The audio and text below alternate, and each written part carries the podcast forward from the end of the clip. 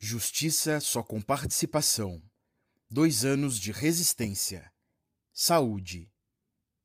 Já passados dois anos do rompimento da barragem da mineradora Vale, em Brumadinho, atingidos e atingidas seguem na luta pela solução de problemas de saúde acarretados pelo desastre que contaminou as águas, o ar e o solo com metais pesados. Nesse sentido, ao longo dos últimos meses, as pessoas atingidas, em parceria com a AEDAS, construíram uma matriz de medidas reparatórias emergenciais.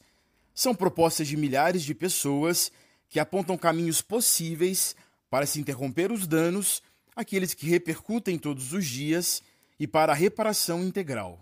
Os impactos à saúde física, como doenças de pele e no trato digestivo principalmente, e à saúde mental, causa de angústia, insônia, medo, ansiedade e depressão não são tratados de maneira satisfatória pelos serviços públicos atualmente. Entre outras medidas, atingidos e atingidas exigem o funcionamento de unidades básicas de saúde em turno estendido, o fortalecimento dos CAPs já existentes e a criação de novos nos territórios sem cobertura.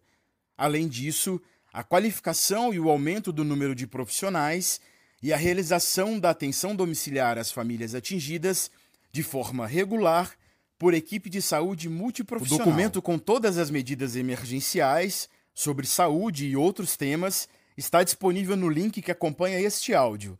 Não deixe de ler. Justiça só com voz e participação informada. Até mais!